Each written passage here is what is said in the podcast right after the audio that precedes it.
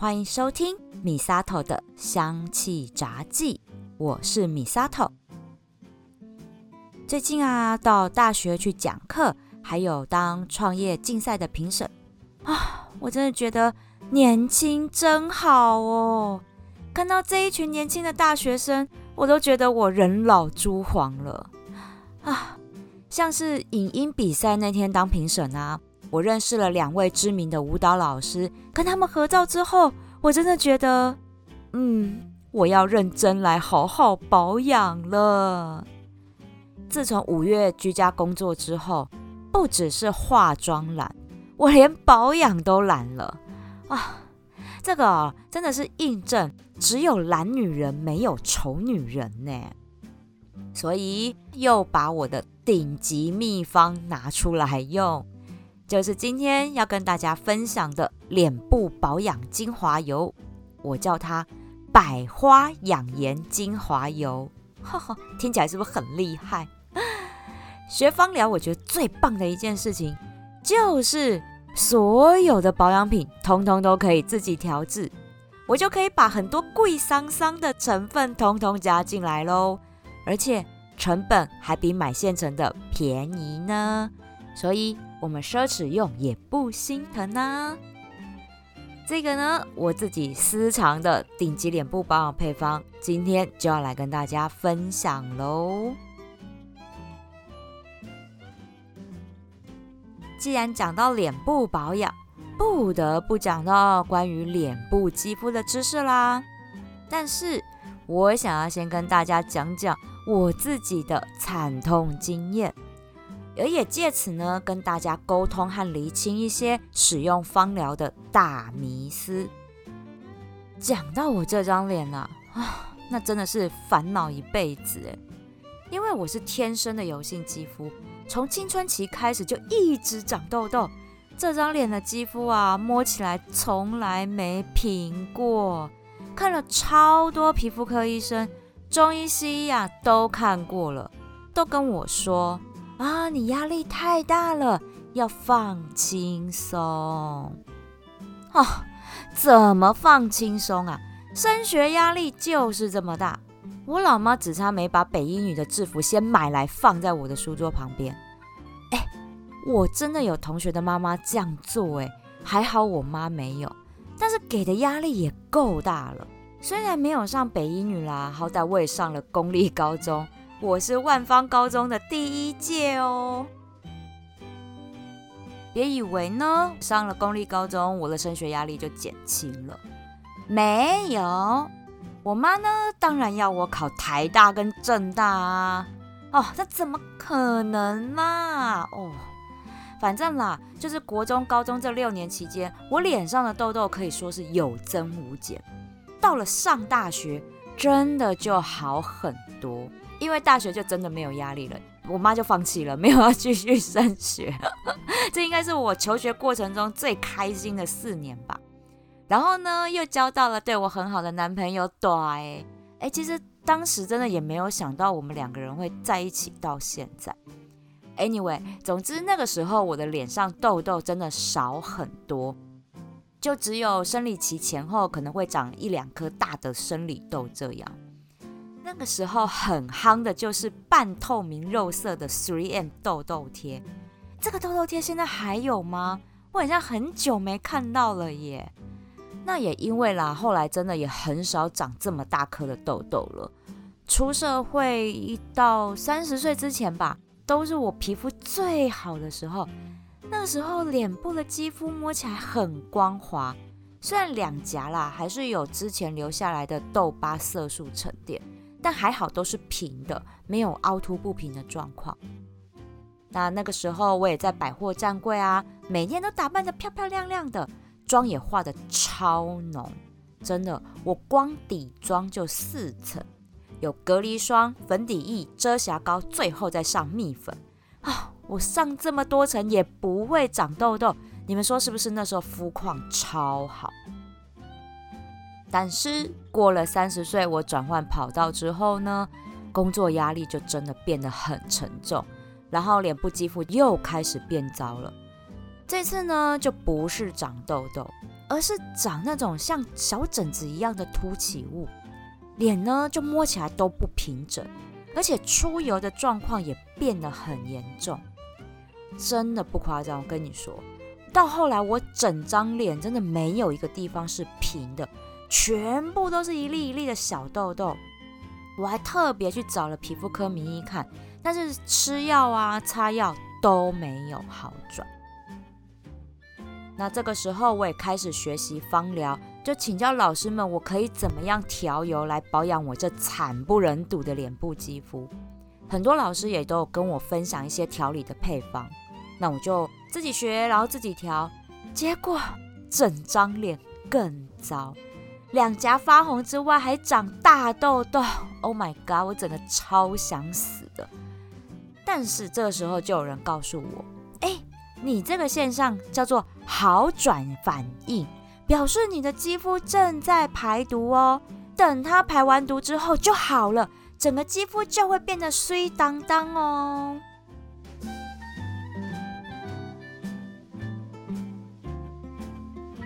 来来来。这个就是我要跟大家沟通的一个大迷思，就是好转反应。好呢是你好我好大家好的好，转呢是旋转的转。所谓的好转反应，其实是从中医的明眩反应而来的。这个反应是在自然疗法里面非常盛行的一个观念。简单来说，好转反应呢是身体自然治愈的能力逐步增强，让细胞、器官或者是血液里面有病的部位，自然的运用人体自愈能力，然后发生的一些敏感状况。因为他们说，这个时候我们体内的毒素在排出的过程中，就有可能觉得，哎，很像病况恶化了的状况。但是不要担心，好转反应是暂时性的，它不是副作用，也不是恶化。好，的确会是有这样状况，但是问题来了，我们一般人要怎么样去分辨我现在的情形是恶化的状况，还是好转反应？其实是没有办法的。我自己在面对个案来询问一些使用芳疗配方后出现的负面反应，我也没有办法判断到底是好转反应还是过敏反应，因为这个是要专业的医生才能做判断的事。在那个时候，我相信我的脸是好转反应，哎，大半年都没有好，哎，脸超级糟糕的，我就只能保持着相信总有一天会好起来。持续使用精油配方，三不五时就去调整配方的内容，真的都不见好转。我那个时候拍了很多照片，到现在都不敢看，因为那个脸真的很惨。然后呢，工作压力又很大，我就只能靠甜马玉兰来迷昏自己才能够入睡。那后来我脸是怎么好转的呢？这个说来很荒谬，但是真的是这样，我。就把一头到腰的长头发剪掉，我剪到下巴这里的长度而已哦，脸马上就好转了一大半，真的不夸张。我真的剪完头发一个多礼拜，脸就非常明显的好转。因为啦，一直以来我都是留短头发的造型，最长真的也没有碰到肩膀过。那那个时候就很想要留长头发。就想说换个造型，因为都三十岁了嘛，想要走一种成熟有女人味的大波浪长发。结果其实就在我头发过肩之后，皮肤状况开始变差。为什么嘞？因为我是油性肌肤，虽然我天天都洗头，但是长头发卡的脏东西实在太多了。然后我又不绑头发的，就让头发在两颊刮来刮去的，让脸部肌肤一直呈现发炎的状况。这个时候使用芳疗精油做调理，其实真的一点帮助都没有，反而更刺激它火上加油。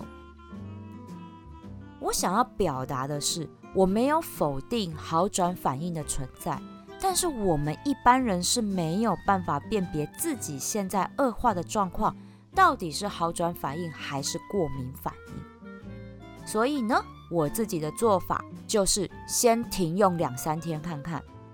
如果停用后状况马上解除，很可能就是过敏或者是好转反应，但还没有办法下定论哦。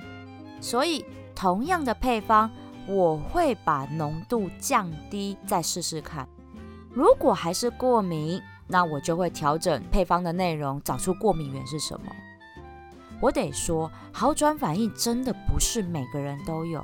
从西医的角度来解释好转反应，它就是可预期的副作用。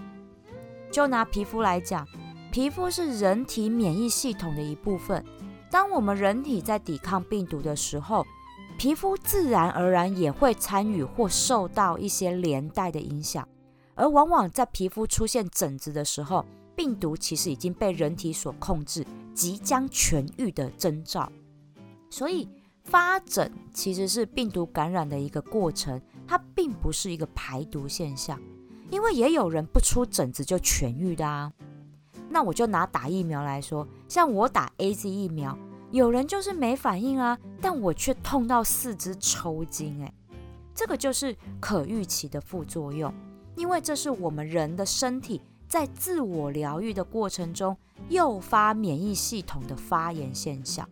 那好了，就真的就没事了。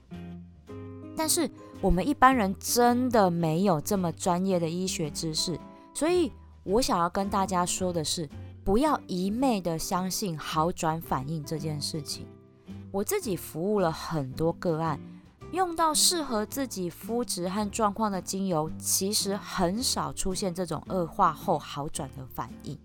如果出现，我都会请他先停用两三天，看看状况有没有好转，然后同样的配方再降低浓度试试看，来判断恶化的状况是好转现象还是过敏。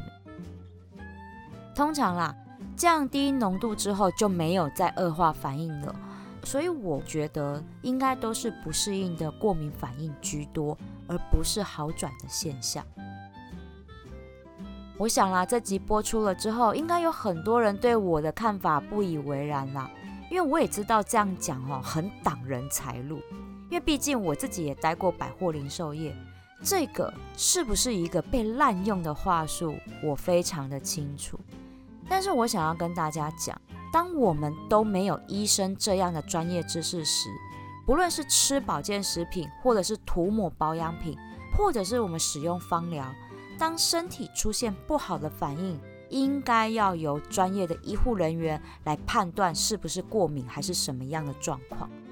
如果情况不严重，我们就先停用，让身体复原，再降低使用量，看看会不会过敏。如果不会，那我们就降低用量来使用。因为很可能就是这个轻量级的，是你身体可以负担的限度，因为不用到足量，因为这样的轻量对你来说就足够了。这个是我对于好转反应想要跟大家沟通的一个想法，希望大家遇到这样的恶化状况的时候，该有正确的知识来去判读，我们该怎么样面对跟处理这样的一个状况。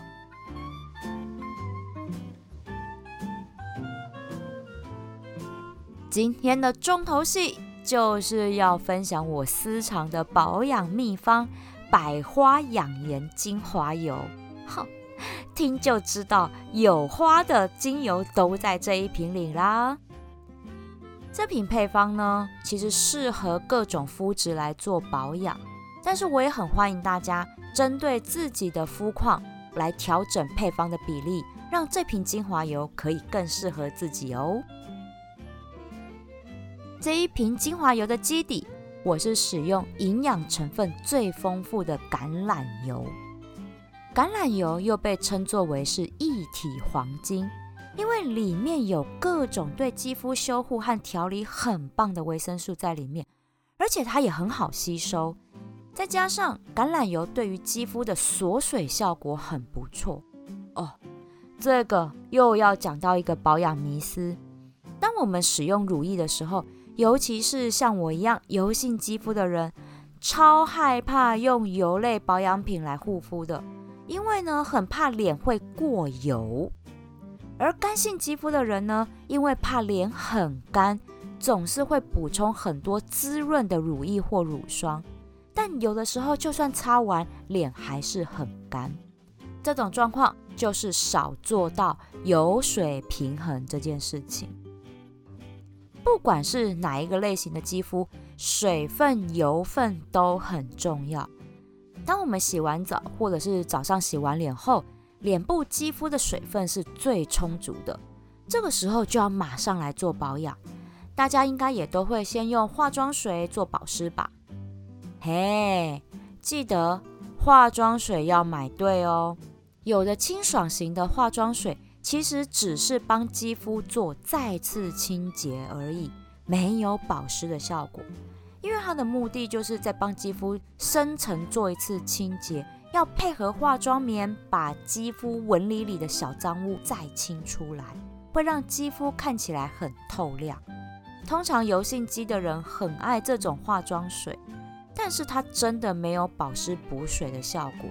所以还是要再使用可以拿来敷脸的保湿型化妆水，帮肌肤补充水分才行。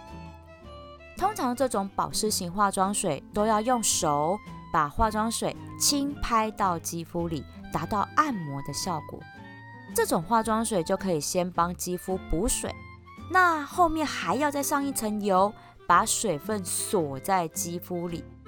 通常大家都会使用乳液。但是呢，如果你会自己打乳液的话，你一定知道，乳液里面有百分之九十都是水。所以如果是清爽型的乳液哦，那水分含量又更高啦，锁水的力道其实是不够的。尤其是冬天，很快肌肤就会把它吸收光光了。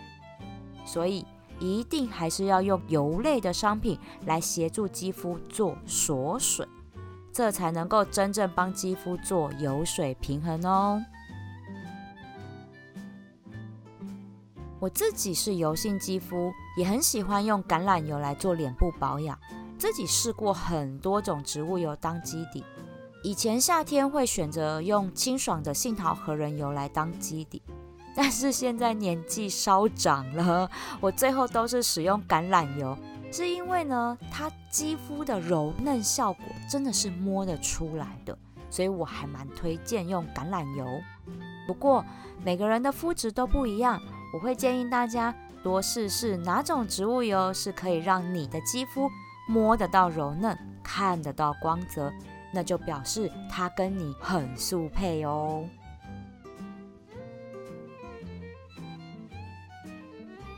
接下来是要分享精油的配方啦，哦，用到超多枝花的，我就从对肌肤的功效来一一做介绍。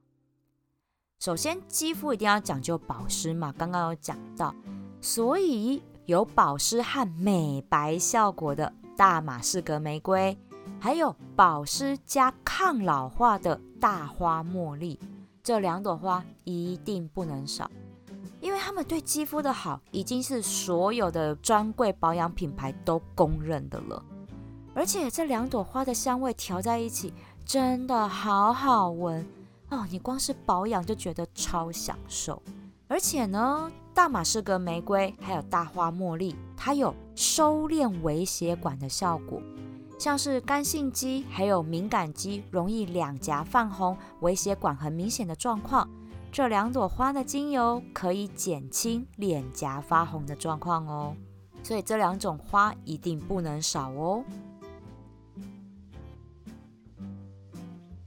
再来是镇定肌肤、抗发炎，一定要添加罗马洋甘菊，还有真正薰衣草。这两支精油对于敏感肌来讲，它是可以增加肌肤抵抗力，比较不容易过敏起疹子。对油性肌的人来讲，能够镇定容易发炎的肌肤，比较不容易长痘痘。我没有选德国洋甘菊啦，是因为它的味道 没有很好闻，有一点破坏我整体的梦幻香气。对不起，我排挤你了。但是呢，听友了们，如果你是属于敏感肌或者是干燥肌的话，我会建议可以多添加一点德国洋甘菊，来帮助肌肤增加防御力哦。接下来是收敛毛孔啊，尤其是油性肌跟大龄女子的熟龄肌，真的会很担心毛孔很明显。哈，我懂，我懂，因为我也超担心。这个时候就可以选择橙花精油来做调理啊，橙花精油的香气真的超有气质的，它就很像是知性又有气质的女生。而且是那种男生女生都会喜欢它的气质类型，香味是如此的清雅舒服啊，闻到就觉得很舒心。橙花精油用在肌肤调理上，它是有控油的效果，所以呢可以协助调理肌肤的油脂分泌，让毛孔不会堆积油脂脏污而变得粗大。同时还能让肌肤维持弹性水嫩感，所以油性肌和熟龄肌一定要记得放橙花精油哦。最后呢，要加两支特别少见的精油，但这两支不能少啊，不能少，因为它们可以让肌肤回春哦。啊，很想知道是哪两只，对吧？要不要猜猜看是哪两只呢？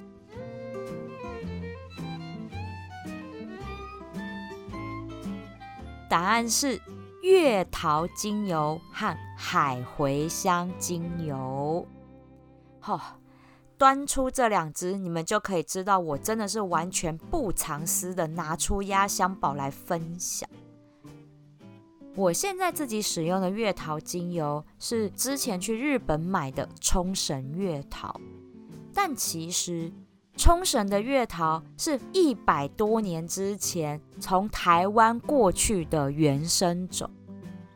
如果大家有去日本冲绳旅游过，一定很常看到他们的礼品店里面有各式各样月桃制成的保养品。而冲绳月桃更是日系精油品牌里面的明星主打款哦。但是我得说，我们台湾其实也有很多小农在萃取月桃叶子跟根茎部位的精油来贩售。我上礼拜才认识了一位来自好山好水好空气的台东听友，他自己就是萃取月桃精油，还有一些。台湾生长出来的植物精油，然后他跟我分享他是怎么萃取出精油跟纯露的。哦，我光是看到那些照片，我都觉得超疗愈的耶！真的，我觉得大家要支持我们台湾小农的自创品牌。我最近看了一本芳疗的新书，叫做《芳香要点》，这本书真的很棒，我会陆续找机会在节目里面跟大家分享它的内容。在这里，我要分享的是，它里面提到了一个议题，是植物生长地和能量相关的这样的一个议题。其实我蛮认同的。你看哦，像我们台湾啊，是海岛型气候，大部分的人其实都是属于两颊干巴巴、T 字部位油腻腻的混合型肌肤。在保养上，我们应该要根据不同部位的状况，给予适合的保养方式。但是大家就是懒啊，那麻烦，你要分两区敷脸，你知道吗？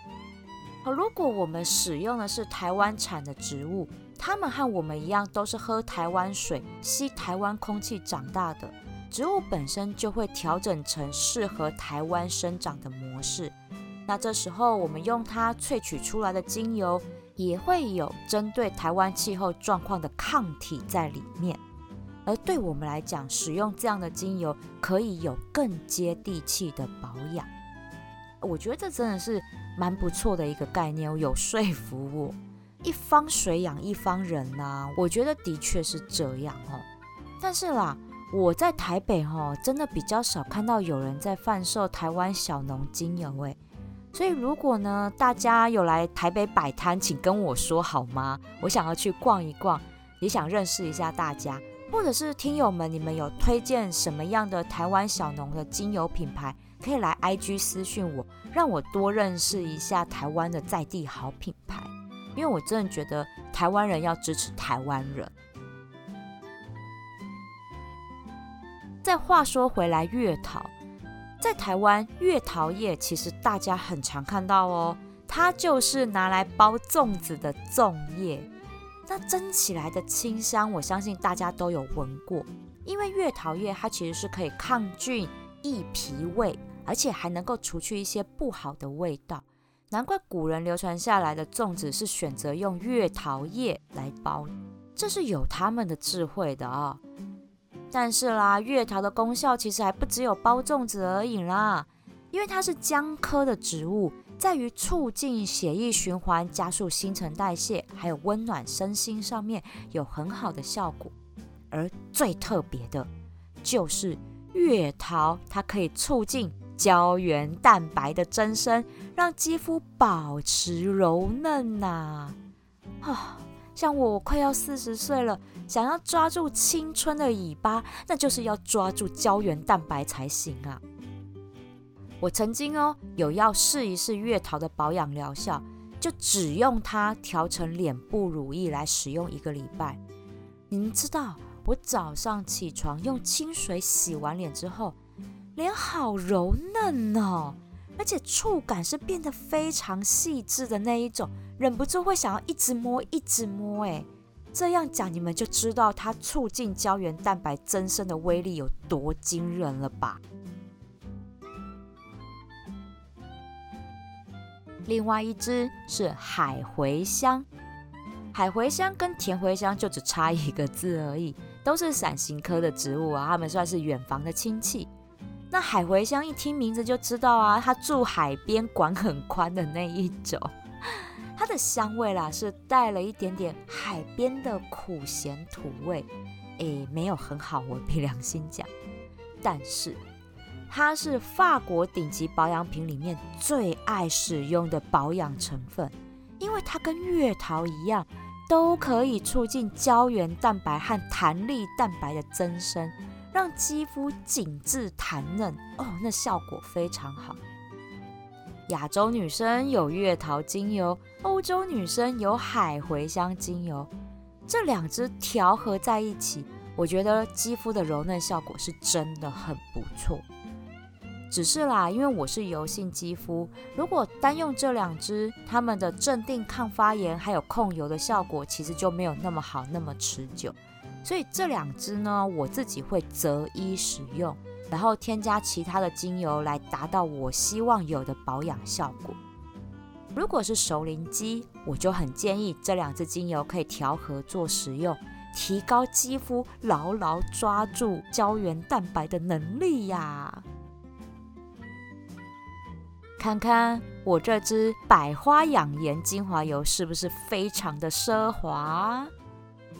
来来来，大家关心的精油比例要来分享了。因为要加那么多精油，如果只调十沫六滴精油实在是不够调，所以我自己会一口气调五十沫，然后再把它分装到小瓶子里面使用。避免那个瓶盖哦一直开开关关，让植物油容易变质，所以我会一口气调五十沫。而五十沫的百花养颜精华油，精油的浓度只能两趴，好百分之二。毕竟用在脸部肌肤，我们的浓度就要低一点，避免过敏反应的发生。五十沫两趴的话，总共用到的精油滴数就是二十滴。我这边根据不同的肌肤类型，我有以下的三个配方比例哦。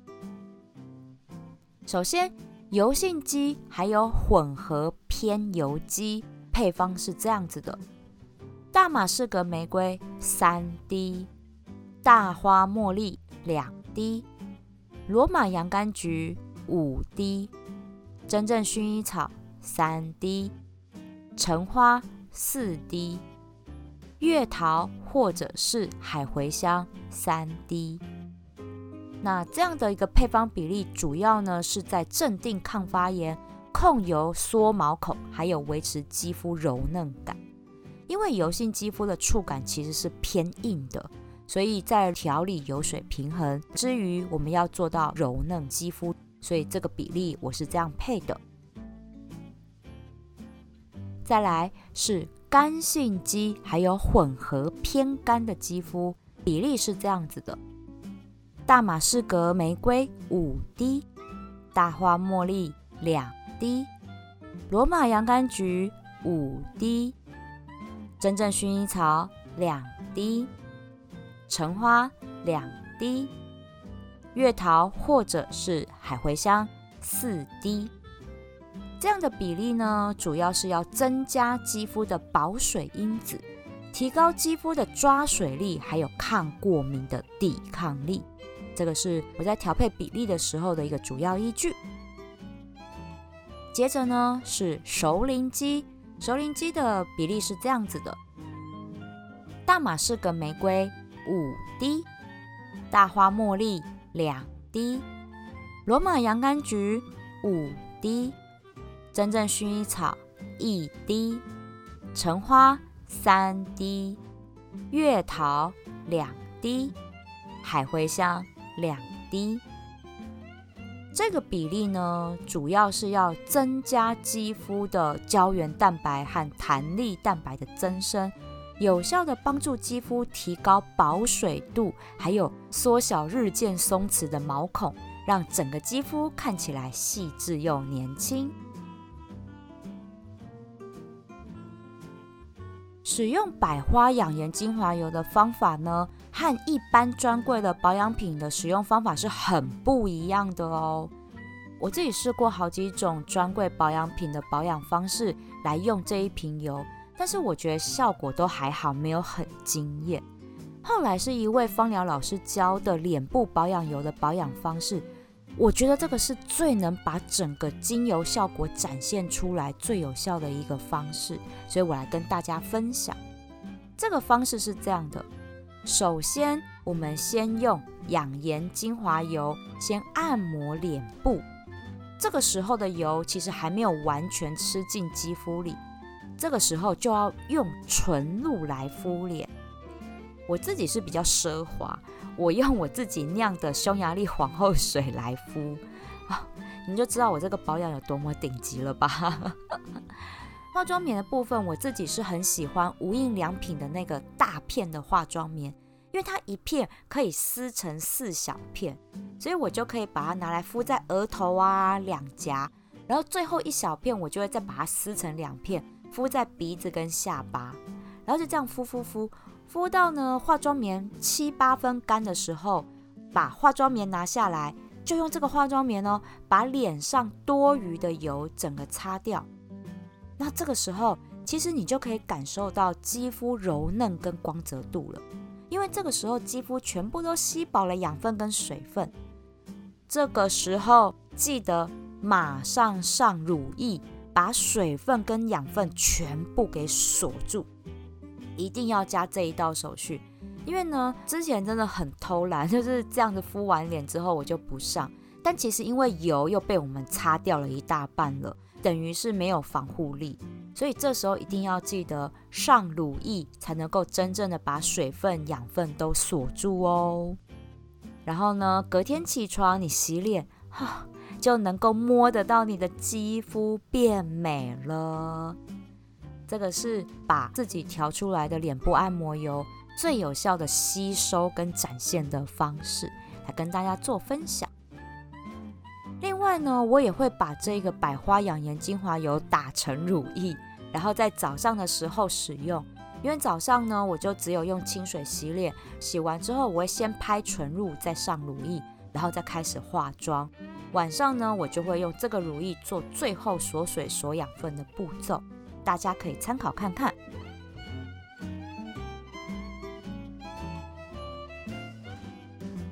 脸部保养啊，那真的是女生一辈子的课题呀。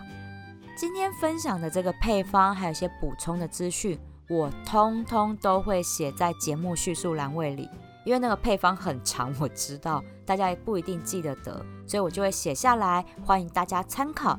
自己来调配顶级保养品，那也希望透过今天分享脸部保养的相关知识，也解释了一些保养跟芳疗有关的迷思，让大家可以用更健康、更安全的方式使用芳香疗法来疗愈身心。啊，最后、最后、最后，我要分享一下，因为呢，前两集的精油人格解析的内容回响真的很不错。书里面呢分享的四十五种精油性格特质，大家也都很想要了解。我知道，我知道。所以呢，我思来想去，因为啦，如果把它放在节目里哦，篇幅实在是太长了。你看看今天的节目，我又超过半小时，因为我真的不想要一次给太多太杂的资讯，让大家觉得负担很大。所以呢，我就决定把四十五种精油性格特质的解说放在 IG 上，让大家可以参考。那我是每周放，慢慢放，我没有办法一口气做完，请原谅我。我会一周分享一支精油性格特质在上面，希望我可以真的达到周更哦，跟我的节目一样。那欢迎大家来追踪我的 IG 哦。喜欢我的节目，记得追踪订阅，回馈五星评价，给我一个鼓励吧。米萨头的香气杂技，我们下次聊喽。